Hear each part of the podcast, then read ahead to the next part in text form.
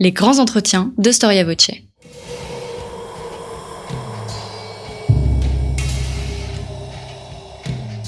Une émission de la rédaction de Storia Voce.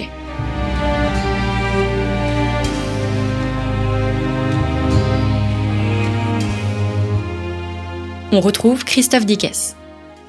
Bonjour à toutes et à tous, merci pour votre fidélité à Storia Voce et bienvenue pour cette nouvelle édition de nos grands entretiens. N'oubliez pas que Storia Voce est une radio associative, elle ne peut vivre que grâce à votre soutien. Si vous pouvez nous aider, n'hésitez pas à vous rendre dans notre rubrique Soutenez Storia Voce à partir de notre page d'accueil de notre site internet storiavoce.com contre un don. Et eh bien, vous pouvez recevoir un livre de votre choix Hélène Delalex, bonjour. Bonjour Christophe. Merci d'avoir répondu à notre invitation. Vous êtes historienne, vous êtes conservatrice du patrimoine au château de Versailles. Vous venez de publier un livre consacré à Marie-Antoinette, richement illustré, Marie-Antoinette, la légèreté et euh, la constance. Nous allons essayer de comprendre ce titre. Euh, un ouvrage paru chez Perrin et coédité avec la Bibliothèque nationale de France. Alors, il y a ce, ce titre, tout d'abord, la légèreté légèreté et la constance. Et les deux mots légèreté et, et constance viennent en contrepoint d'un mot de Voltaire qui lui parlait de la France comme d'une nation certes légère, mais pour le coup inconstante. Oui, alors c'est vrai que ces deux adjectifs, ils peuvent paraître antagonistes, mais en fait, ils résument, euh, je dirais, à la fois la vie, mais la complexité aussi du personnage de Marie-Antoinette. Alors c'est vrai que la, légèreté, euh, je dirais, c'est presque dans l'inconscient collectif, un adjectif qu'on attribue parfois comme un résumé, trop souvent à Marie-Antoinette. C'est aussi son côté euh, euh, tête avant, comme disait son frère.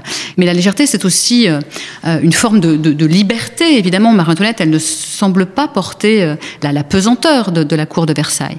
Et cette légèreté, finalement, c'est pas non plus une légende noire hein, quand on étudie euh, toute la correspondance qui est très abondante, et notamment la correspondance avec sa mère Marie-Thérèse, et puis aussi la correspondance d'observation de Merci avec Marie-Thérèse d'Autriche. Eh bien, on voit que ce mot légèreté, c'est un des mots qui revient le plus souvent dans la correspondance, et il lui est opposé euh, comme un sempiternel reproche par sa famille, par son frère aussi, comme une sorte de Cassandre Hein, sa mère, qui comprend en fait qu'est-ce qui va se jouer derrière ce mot légèreté et le danger politique euh, qui guette. Alors là, vous citiez justement ce, ce mot de Voltaire sur euh, l'inconstance et la légèreté propre aux Français, mais c'est tout à fait juste, c'est-à-dire qu'on oublie trop souvent que Marie-Antoinette, elle est parfaitement à l'image de son temps et que cette légèreté, évidemment, bien loin d'être une particularité de Marie-Antoinette, c'est la légèreté d'abord, comme le dit Voltaire, de l'esprit des Français. Il ajoute d'ailleurs toujours enclin à s'ennuyer de tout. On a l'impression que c'est un portrait euh, en creux de Marie-Antoinette. Et puis, euh, cette légèreté, eh bien, c'est la légèreté du temps aussi, c'est-à-dire euh, la légèreté des plumes, des mœurs, des corps, alors même de la matière. je reproduis dans l'introduction une image de l'envol de la montgolfière aux armes de Marie-Antoinette de la cour royale. Et voilà, c'est aussi une époque où bien la première fois dans l'humanité, les Français légers, eh bien, ils sont les seuls à vaincre la pesanteur elle-même. Et justement, à propos de pesanteur, c'est vraiment une époque qui est fascinée aussi par l'absence de pesanteur. Hein.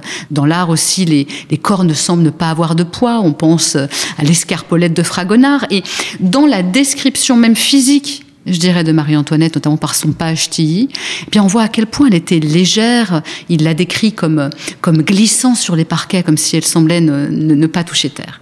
Et puis la constance, eh bien, c'est cette euh, fermeté de caractère. Et dans le livre, je montre bien à quel point ce n'est pas simplement la Marie-Antoinette de la Révolution qui est constante, ferme, courageuse, mais qu'on peut lire cette fermeté, cette ténacité dès son arrivée à la Cour de France, dès son enfance. D'ailleurs, ça apparaît dans les archives, dans la correspondance avec Vermont.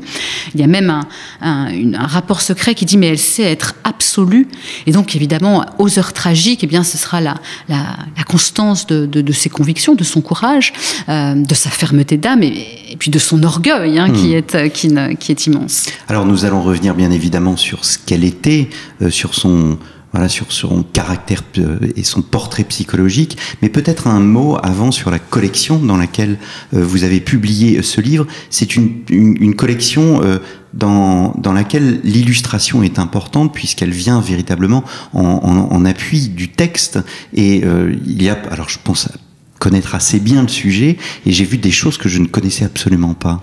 Oui, c'est tout à fait juste. C'est l'illustration, mais qui vient en appui du texte. C'est-à-dire que euh, on, voulait éviter évidemment toute euh, cette iconographie sempiternelle que l'on retrouve sur Marie-Antoinette. D'ailleurs, la coloration de l'ouvrage est extrêmement graphique. Il n'y a pratiquement que des archives, des documents graphiques vous le rappeliez, c'est euh, l'un des coéditeurs à la Bibliothèque nationale de France. Donc euh, la majorité des fonds, c'était aussi une exploration de, de, ces sources inépuisables de tous ces départements de la Bibliothèque nationale de France et puis des archives nationales. Et l'idée, c'était euh, eh bien de, de comment dire, de presque sortir des notes de bas de page ces documents, qui souvent ne figurent qu'en notes, euh, qui sont des documents dont se sert l'historien pour, euh, pour écrire l'histoire. Et nous, on le, sait bien, historiens, le plaisir que l'on a à lire les archives.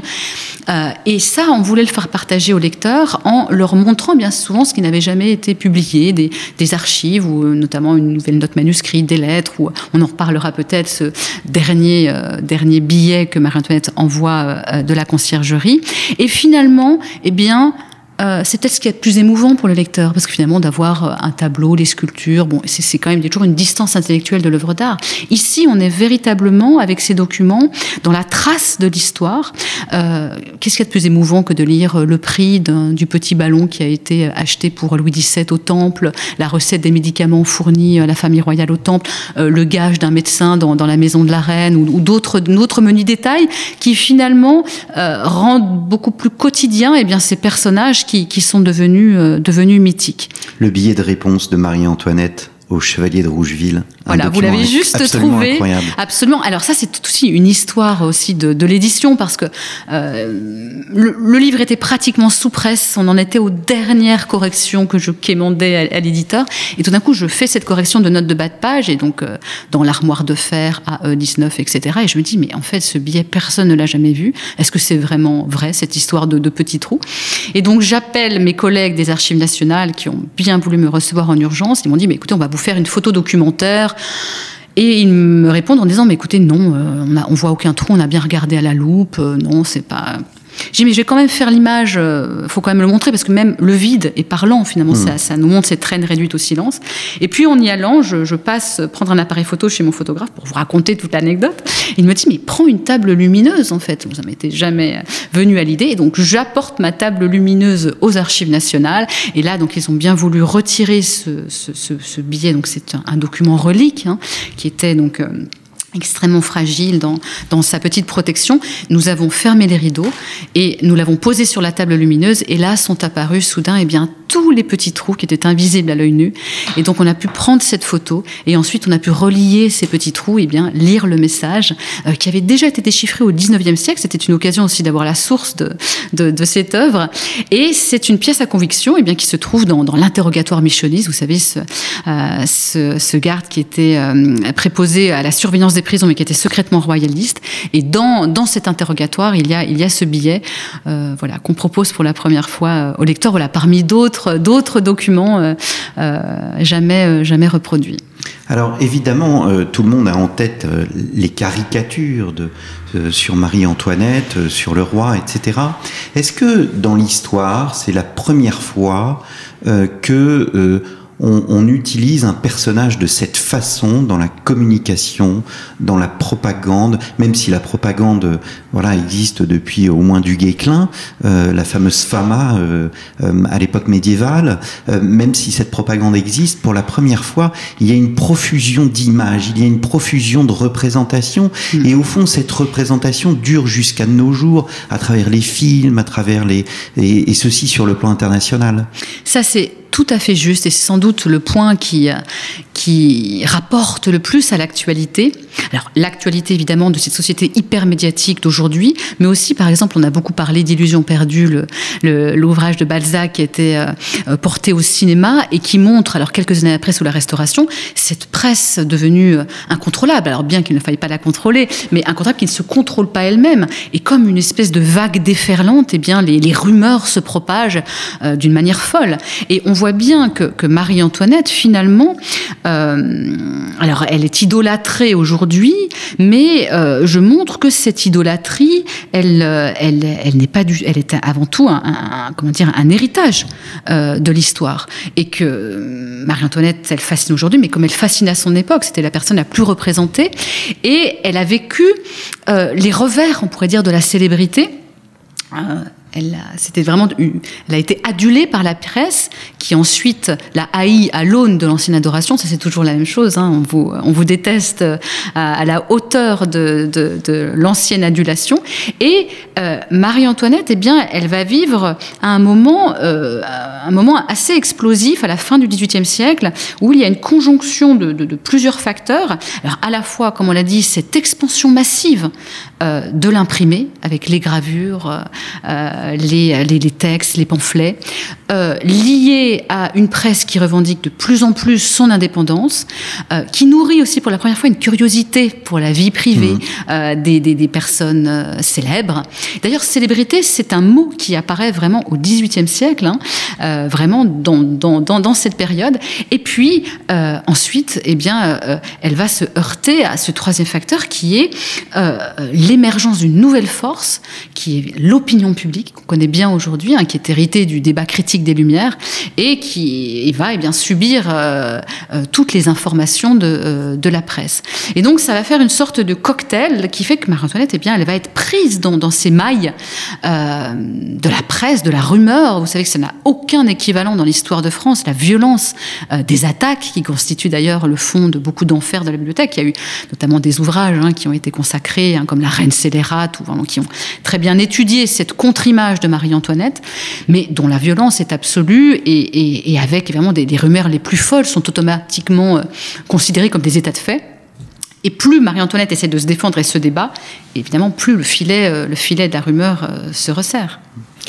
Alors, c'est un personnage qui est très représenté, qui est représenté, qui est vilipendé toute une période de sa vie. Est-ce qu'elle ne participe pas elle-même, au fond, à cette désacralisation du, personnage. Est-ce que, en se voulant euh, se mettre un peu euh, au niveau euh, de, Monsieur Tout le Monde, de Madame Tout le Monde, eh bien, elle n'a pas perdu en sacré, ce qui fait que son personnage a été plus facilement atteint par euh, les critiques. Alors, une partie est tout à fait vraie, c'est cette désacralisation surtout du corps royal qui a euh, permis évidemment euh, ces, ces, intrusions. On peut dire qu'on l'a puni par là où elle a péché, c'est-à-dire le désir de ce corps qui finalement se montrait pour la première fois, mais elle n'y a pas du tout participé. C'est-à-dire Marie-Antoinette, elle avait tellement d'orgueil qu'elle ne voulait absolument pas être comme Madame Tout le Monde. Elle n'a simplement cédé euh, à la mode, et par essence, la mode, c'est aussi l'art de l'imitation. Et finalement, elle a été elle-même, alors que c'est elle qui lançait la mode, mais c'est intéressant de voir vraiment les, les, conséquences politiques de la mode. On parle toujours de la mode comme cette espèce d'extravagance, mais sa mère pointe cela d'une manière euh, très lucide. C'est-à-dire qu'elle va finalement se retrouver noyée dans un flot d'imitation. Plus rien ne distingue finalement la reine, le corps de la reine, et en abandonnant peu à peu euh, le costume royal, hein, qui, qui encore aujourd'hui, le costume, c'est la distance, c'est l'autorité. Il y a un très bel essai euh, de Philippe Mansell qui s'appelle Dressed to Rule, hein, mmh. s'habiller pour régner. Eh bien, peu à peu, elle détruit aussi la barrière qui la protégeait. L'autre chose, c'est aussi Louis XVI a été le premier roi à ne pas avoir de favorite. Et par une sorte d'ironie, cela va se retourner contre elle, puisque finalement, euh, elle se retrouve au premier plan, au premier plan de la cour, puisque finalement, la, favorite, c'est aussi une sorte un peu de paratonnerre qui euh, aspire toutes les, euh, les, intérêts de la cour, on l'adule, et puis ensuite elle est disgraciée. Mais dans le cas de Marie-Antoinette, et là encore, sa mère la met en garde, elle dit, mais vous ressemblez à une favorite, vous agissez comme une Pompadour, alors vous êtes la reine de France, vous aurez le même destin, vous ne pouvez pas être disgraciée. Et donc finalement, par aussi ce facteur-là, elle se retrouve finalement avec cette position de, favorite qui, qui, qui, porte la mode, qui, qui est au centre de l'attention et qui n'est pas protégée justement par ce hiératisme sacré, cette distance euh, qu'avaient les reines de France euh, auparavant. Mmh. Est-ce qu'elle éclipse son mari? Parce que c'est vrai que la représentation de, de, cette période révolutionnaire concernant la famille royale, au fond, on est euh, plus atteint par cette image de la reine euh, qui est en disgrâce que que, que du roi, c'est-à-dire qu'il y a une sorte, je vais pas dire une normalité à ce qu'il y ait une, une, condamnation du, du, roi, mais il y a eu la, la, la, la décapitation de, du, du, roi d'Angleterre un siècle plus tôt. Qui a beaucoup marqué Louis XVI. Hein. Il lisait les mémoires du. Qui a beaucoup marqué Louis XVI, mais justement. Autant on peut comprendre euh, ce qui se passe avec Louis XVI sur le plan politique, hein, je parle, hein, euh, autant euh, on a du mal à, à saisir cette, cette, cette, haine absolument incroyable dont est l'objet Marie-Antoinette. Oui, il n'y a absolument aucune euh, raison politique d'avoir euh, exécuté Marie-Antoinette, puisqu'elle n'avait constitutionnellement absolument aucun, aucun rôle, rôle, politique, si mmh. c'était donner un héritier à la couronne, dans cette révolution qui est une révolution politique, idéologique, économique, euh, sociale, dont elle n'avait pas la part. Par contre, on sait, et encore aujourd'hui avec les royautés en France, que la faute symbolique, eh bien, elle emporte tout. Et Marie-Antoinette, elle va cristalliser sur elle, finalement, euh, l'exécration universelle et le retour en arrière ne sera pas possible. Lali commence avec euh, le, le, procès euh, du collier qui est euh, un procès public. C'est l'une des grandes erreurs de Louis XVI d'avoir choisi un procès public. Et là, effectivement, on ne pourra pas arrêter, arrêter la déferlante.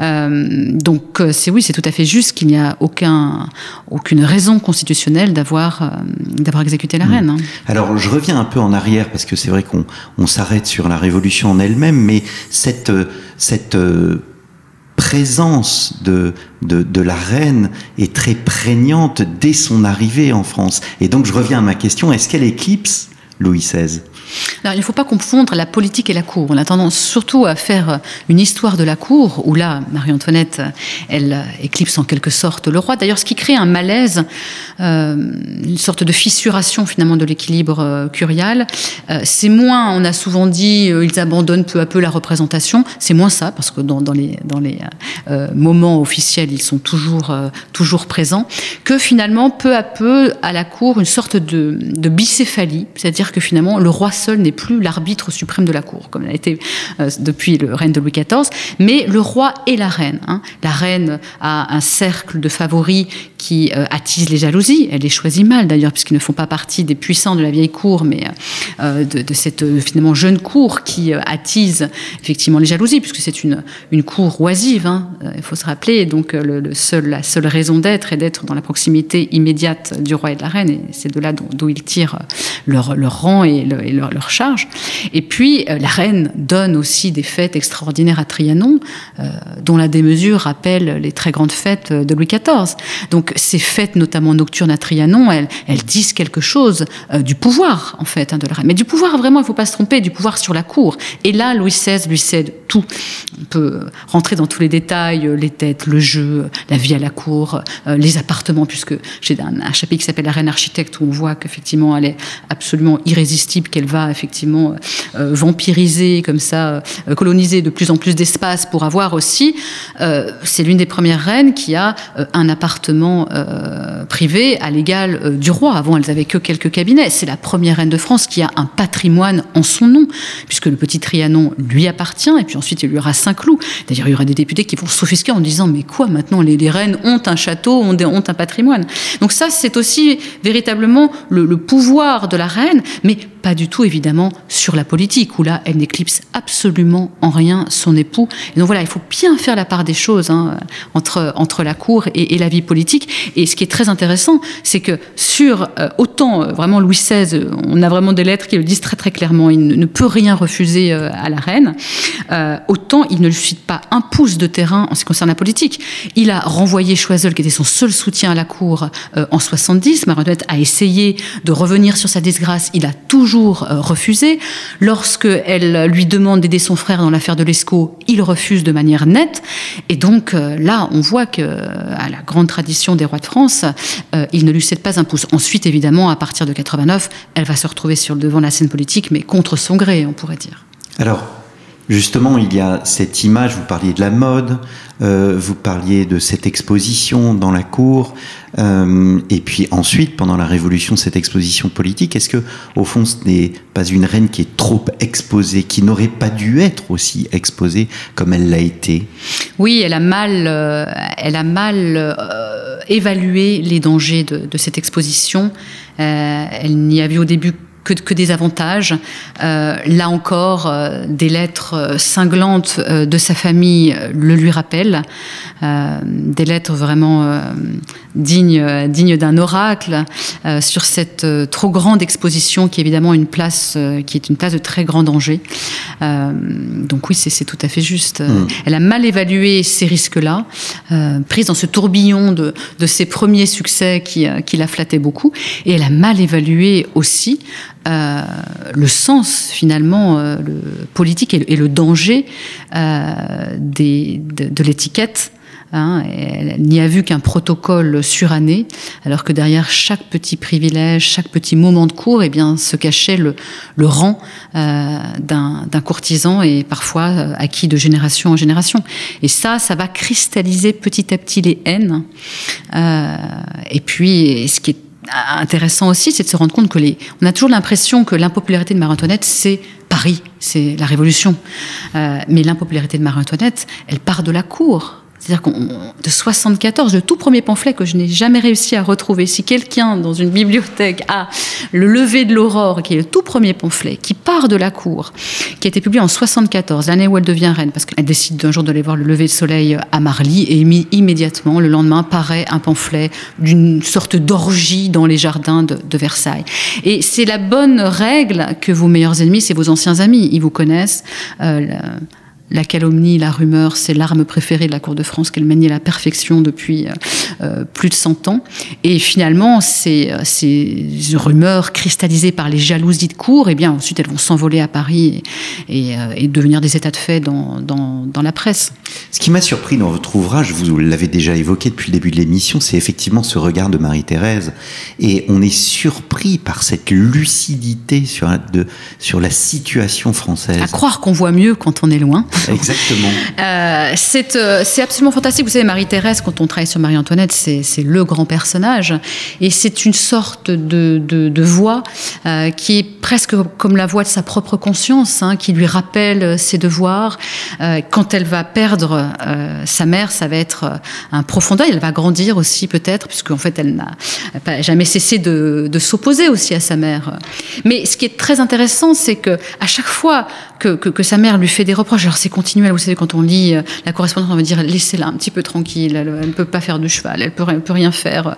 Ce qui est unique dans l'histoire de France, c'est cette euh, correspondance d'observation où pendant les 20 ans de son existence à Versailles, donc Marie-Thérèse va la mettre sous surveillance par Merci d'Argenteau, l'ambassadeur de Vienne en France, et donc on va avoir ces rapports, alors certains euh, directement adressés à Marie-Thérèse, d'autres adressés à Marie-Thérèse avec la note Tibisoli seulement pour toi, donc des rapports vraiment secrets, qui font parfois une dizaine de pages, et où on a euh, les, faits et gestes de Marie-Antoinette au jour le jour, je dirais presque heure par heure et minute par minute, avec les faits et gestes de la cour, les émotions, les paroles, les failles. Enfin, elle est complètement regardée à la loupe. Il y a d'ailleurs le Chevalier d'Arnette, qui est l'un des, au 19e, l'un des premiers qui a publié la correspondance de Marie-Antoinette, qui a une très belle phrase qui dit mais, quelle épreuve pour un personnage historique, comment construire sa légende alors qu'on est regardé comme ça dans ses failles, ses, euh, ses erreurs.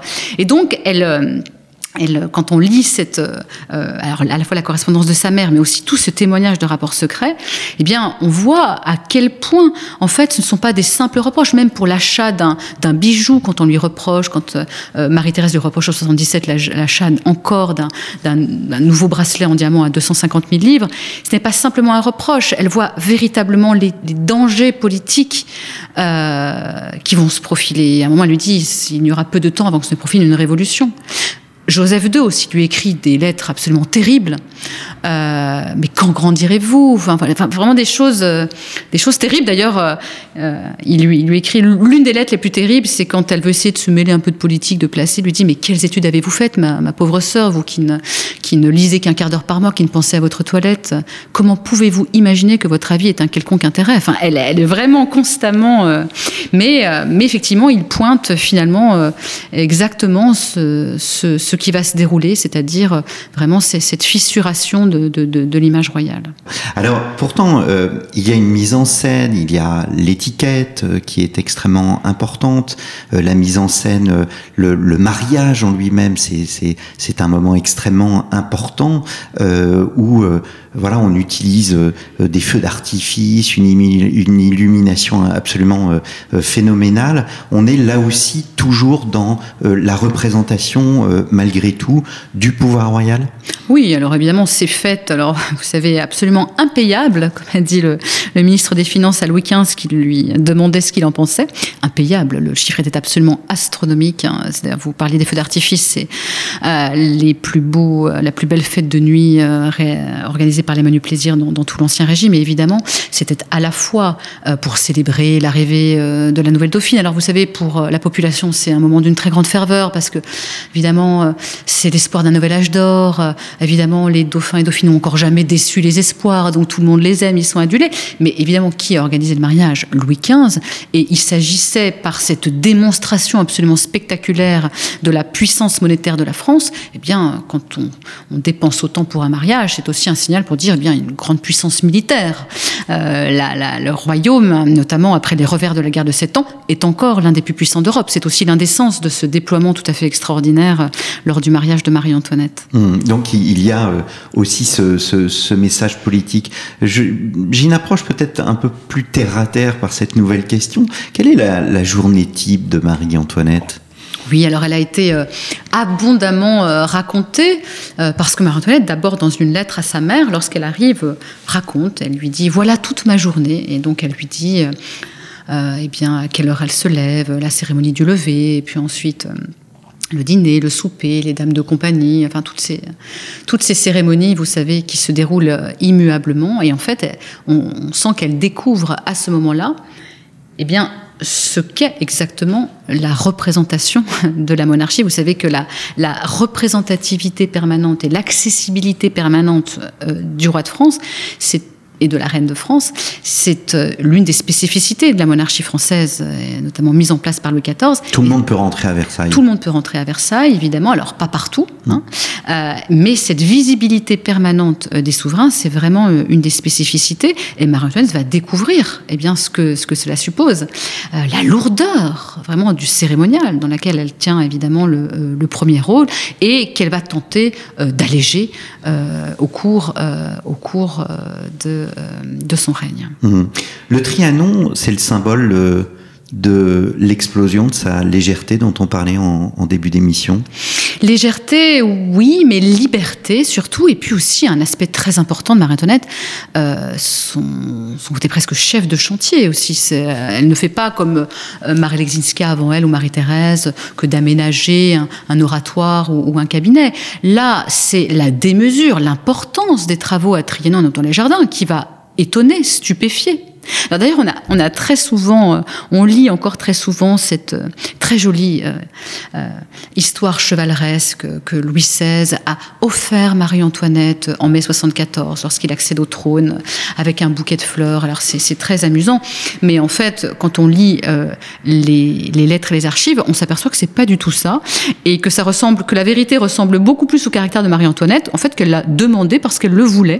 Donc c'est une, une lettre tout à fait intéressante de merci qui raconte que Marie-Antoinette, eh bien, ça faisait très longtemps qu'elle s'était fait une idée d'avoir une petite maison de campagne à elle en propre, donc posséder euh, ce petit château, mais qu'elle n'osait pas le demander au roi. Et puis elle avait l'intention de demander au Noailles, de demander au roi de lui donner. Alors Merci intervient et dit à Marie-Thérèse, mais c'est absolument hors de question qu'il y ait un intermédiaire entre vous et le roi. Si vous le voulez, demandez-lui.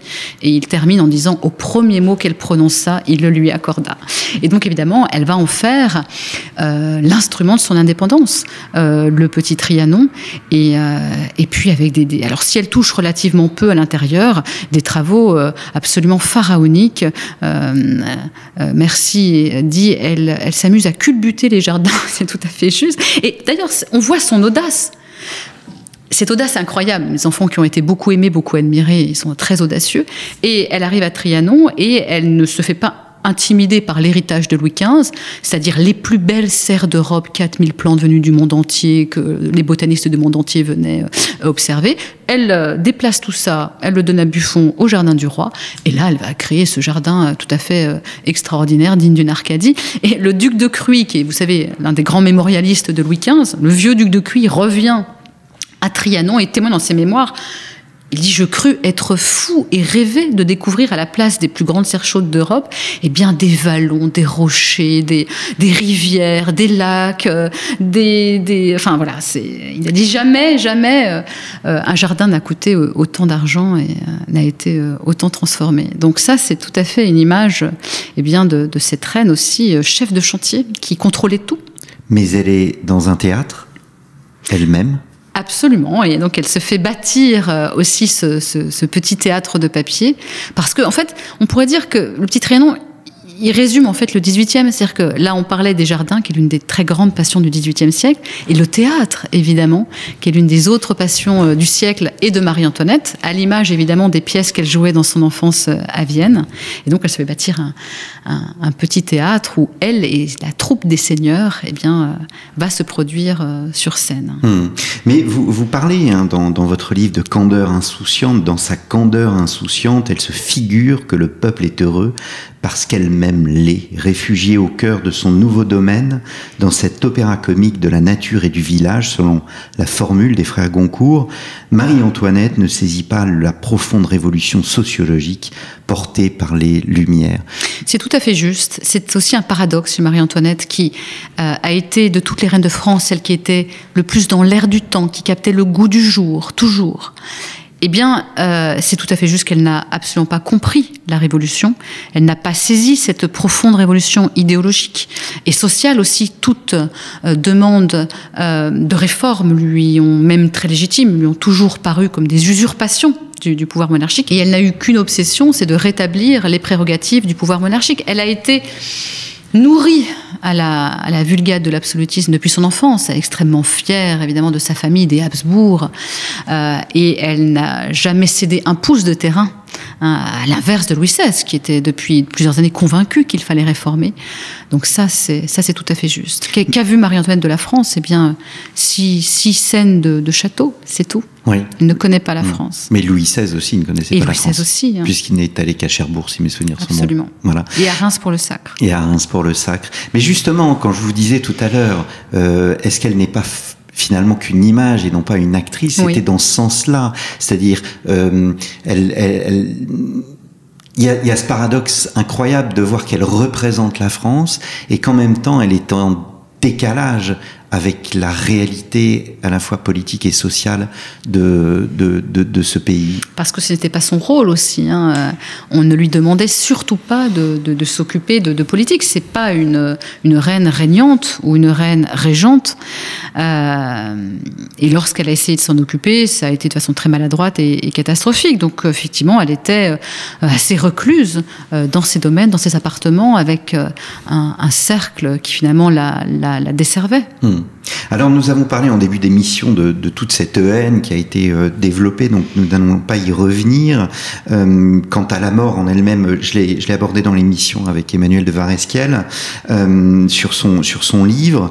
Donc à la haine post-mortem succède un peu l'oubli, puis ensuite non pas une forme de réhabilitation, mais on peut parler d'une propagande mémorielle? Oui, absolument. À l'époque de la Restauration, il y a eu effectivement une volonté euh, de remettre en lumière et de célébrer euh, le roi et la reine martyrs. Alors ça commence par la recherche euh, des corps, l'exhumation des restes, euh, les funérailles officielles qui sont organisées euh, à Saint-Denis, et puis ensuite toute une véritable propagande mémorielle qui passe euh, bien par la lecture du testament Louis XVI, de la dernière lettre de Marie-Antoinette qui fait figure de testament, et puis par toute une imagerie de propagande, et notamment des, des, des, des, adieux de la famille royale au temple, de, de, la vie au temple, voilà, de, de toute cette image un peu de de, martyrologie euh, liée, euh, liée, au destin de la famille royale. Mmh. Ce que j'ai appris euh, dans votre ouvrage, c'est euh, le lien qui existait entre Eugénie sous le Second Empire et, Marie-Antoinette. Absolument fascinant. Oui, il avait presque une fascination morbide pour Marie-Antoinette. Elle était persuadée finalement qu'elle aurait le, euh, le, même destin. Et puis c'est une, euh, c'est une des, premières grandes figures de l'histoire qui s'est intéressée profondément à Marie-Antoinette, qui l'a collectionnée et qui a contribué à faire réémerger sa figure qui était oubliée de, l'histoire de France. Mmh. Elle intègre allègrement les représentations romantiques du 19e siècle. Marie-Antoinette, euh, oui, oui, absolument. Mais cette fois-ci, c'est la légende, effectivement, euh, euh, qui, qui prend le pas, avec notamment une très abondante représentation des, derniers moments, de, l'épisode de la charrette, de l'exécution, et voilà, toute cette, cette veine de martyrologie. Hmm. Il y a aussi une reine revenante. Vous racontez une anecdote absolument incroyable. Oui, c'est ces deux enseignantes anglaises qui se, se promènent à Trianon et qui euh, aperçoivent, eh bien, euh, dans une clairière, euh, la silhouette d'une femme avec une robe blanche un petit peu, un petit peu surannée et qui est en train de dessiner. Elle, au début, elles se perdent, elles demandent leur chemin à des mystérieux personnages qui portent un tricorne. Enfin, il y a toute une, une euh, un moment comme ça mystérieux dans, dans cet euh, été euh, du début du siècle. Et finalement, ensuite, elles font des recherches lorsqu'elles rentrent en Angleterre et elles sont persuadées d'avoir vu eh bien, Marie-Antoinette. Et elles vont écrire leurs souvenirs dans un, dans un livre qui va être un véritable best-seller et qui va être traduit en France aussi, mmh. préfacé par Jean Cocteau et qui va être à l'origine eh bien de, de, la Reine fantôme.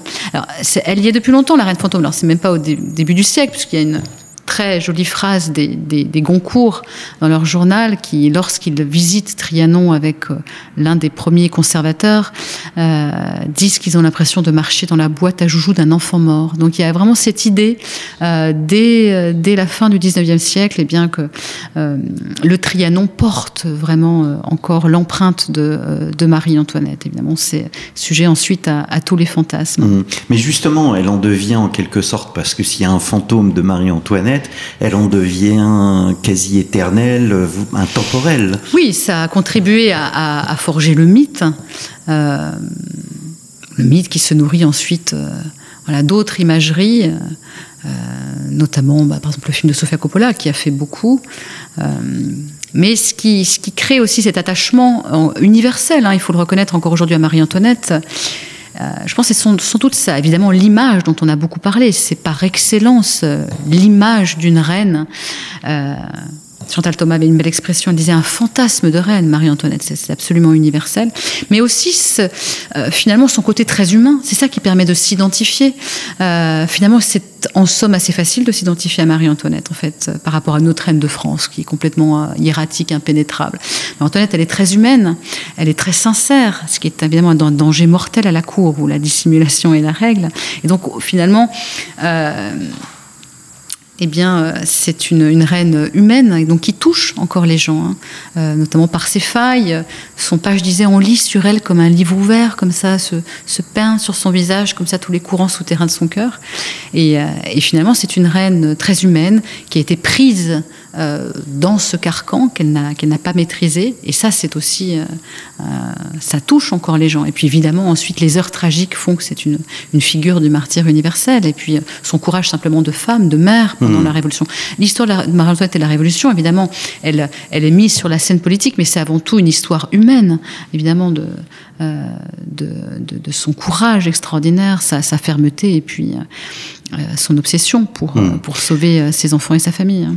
Ce qui, vous, vous montrez bien aussi le transfert à l'étranger, c'est-à-dire de New York jusqu'à aujourd'hui le Japon dans les mangas.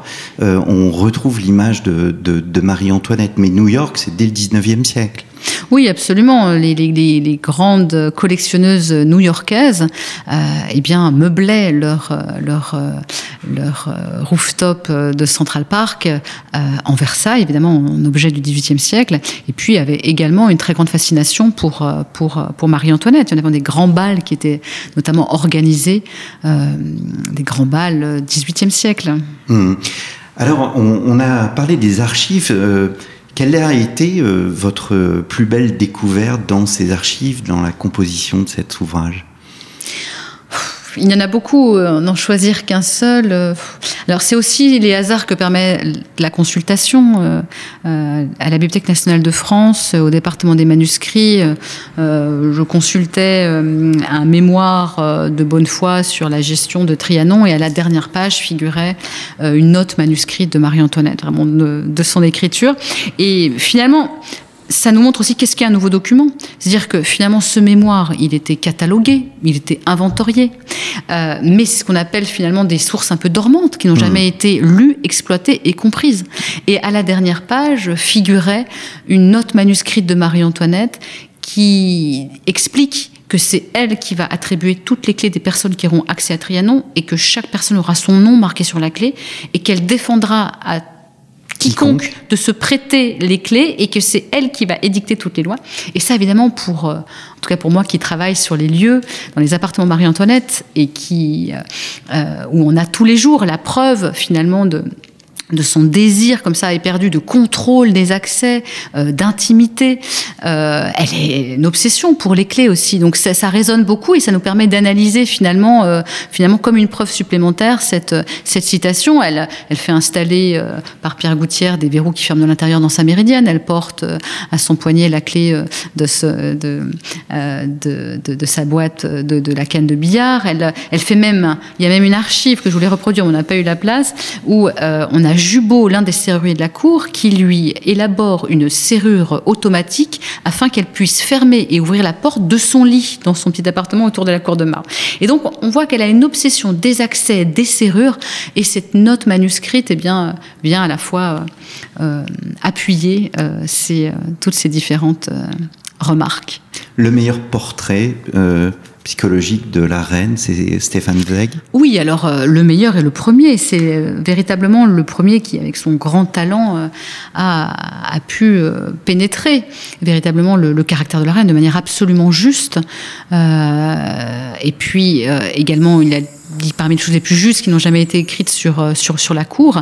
Il faut rendre hommage aussi au traducteur de Stéphane Zweig, qui était l'un de ses amis et qui nous permet eh bien, de lire dans une langue absolument éblouissante eh bien, euh, ces, euh, ces, remarques. Mais euh, Stéphane Zweig, il a le premier montré finalement euh, ce côté euh, anti-héros absolu de Marie-Antoinette, hein, qui est, comme il le dit, une average woman, donc une jeune fille moyenne, gâtée par la vie, endormie comme ça dans son confort, dans ses châteaux, plutôt charmante.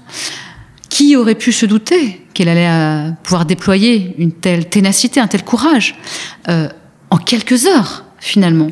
Euh, Marie-Antoinette, elle, elle, finalement, le, destin euh, s'abat sur elle le 6 octobre 89, euh, presque comme un oiseau, de proie, comme ça, il l'arrache comme ça en quelques heures à tout ce qui constituait son univers, et elle va immédiatement réagir et déployer une très grande, une très grande dignité. Mais elle va véritablement se découvrir elle-même euh, dans cette période. Et il y a une phrase magnifique, qui est l'objet d'un titre d'un chapitre, où elle dit, elle l'écrit trois fois dans, dans, sa correspondance, on ne se connaît bien que dans le malheur. Hmm. Et en fait, ce que je montre aussi dans, dans, dans cet ouvrage, euh, puisque c'est un ouvrage biographique hein, de, de, son enfance, son arrivée à la cour jusqu'à la, jusqu'à euh, heures tragiques, c'est qu'il n'y a pas deux Marie-Antoinette justement, la Marie-Antoinette de la Révolution qui tout d'un coup devient différente et la Marie-Antoinette euh, d'avant euh, plus plus légère. C'est que véritablement ces qualités natives qu'elle hérite de Marie-Thérèse, elles sont en elle, mais elles, sont comme ensevelies finalement sous un vernis, sous des strates euh, bah, de la légèreté plus aimable ou de, du, confort. Et finalement, la, la, Révolution ne va pas la transformer, mais elle va la révéler, la réveiller, je dirais presque. Et ça, eh bien, elle, elle l'écrit aussi, elle va partir finalement à la découverte de son vrai caractère, digne fille de Marie-Thérèse, comme elle l'écrit. Et euh, Stéphane Zweig, justement, a une très, pour terminer, une très, très jolie formule. Il dit Elle n'avait jamais eu la curiosité d'elle-même. C'est une magnifique formule et qui, qui résume euh, ce qui va se passer le 6 octobre 89. Mmh. Mais la révolution en soi est un révélateur de caractère. Et Louis XVI se révèle après Varennes. Oui. Euh, elle, elle se révèle euh, mmh. finalement dans, dans, dans toute sa force. Euh, et, et lorsque Louis XVI sombre peu à peu aussi dans, dans une mmh. sorte d'abolie qui va le, qui va le, le, le paralyser. Mmh. Mmh. Eh bien, merci beaucoup, euh, Hélène Delaex, d'être venue à notre micro. Donc, Marie-Antoinette, la légèreté et la constance, un, ouvrage absolument magnifique avec, euh, on le disait en début d'émission, des, des, des, photos, euh, des représentations euh, inédites.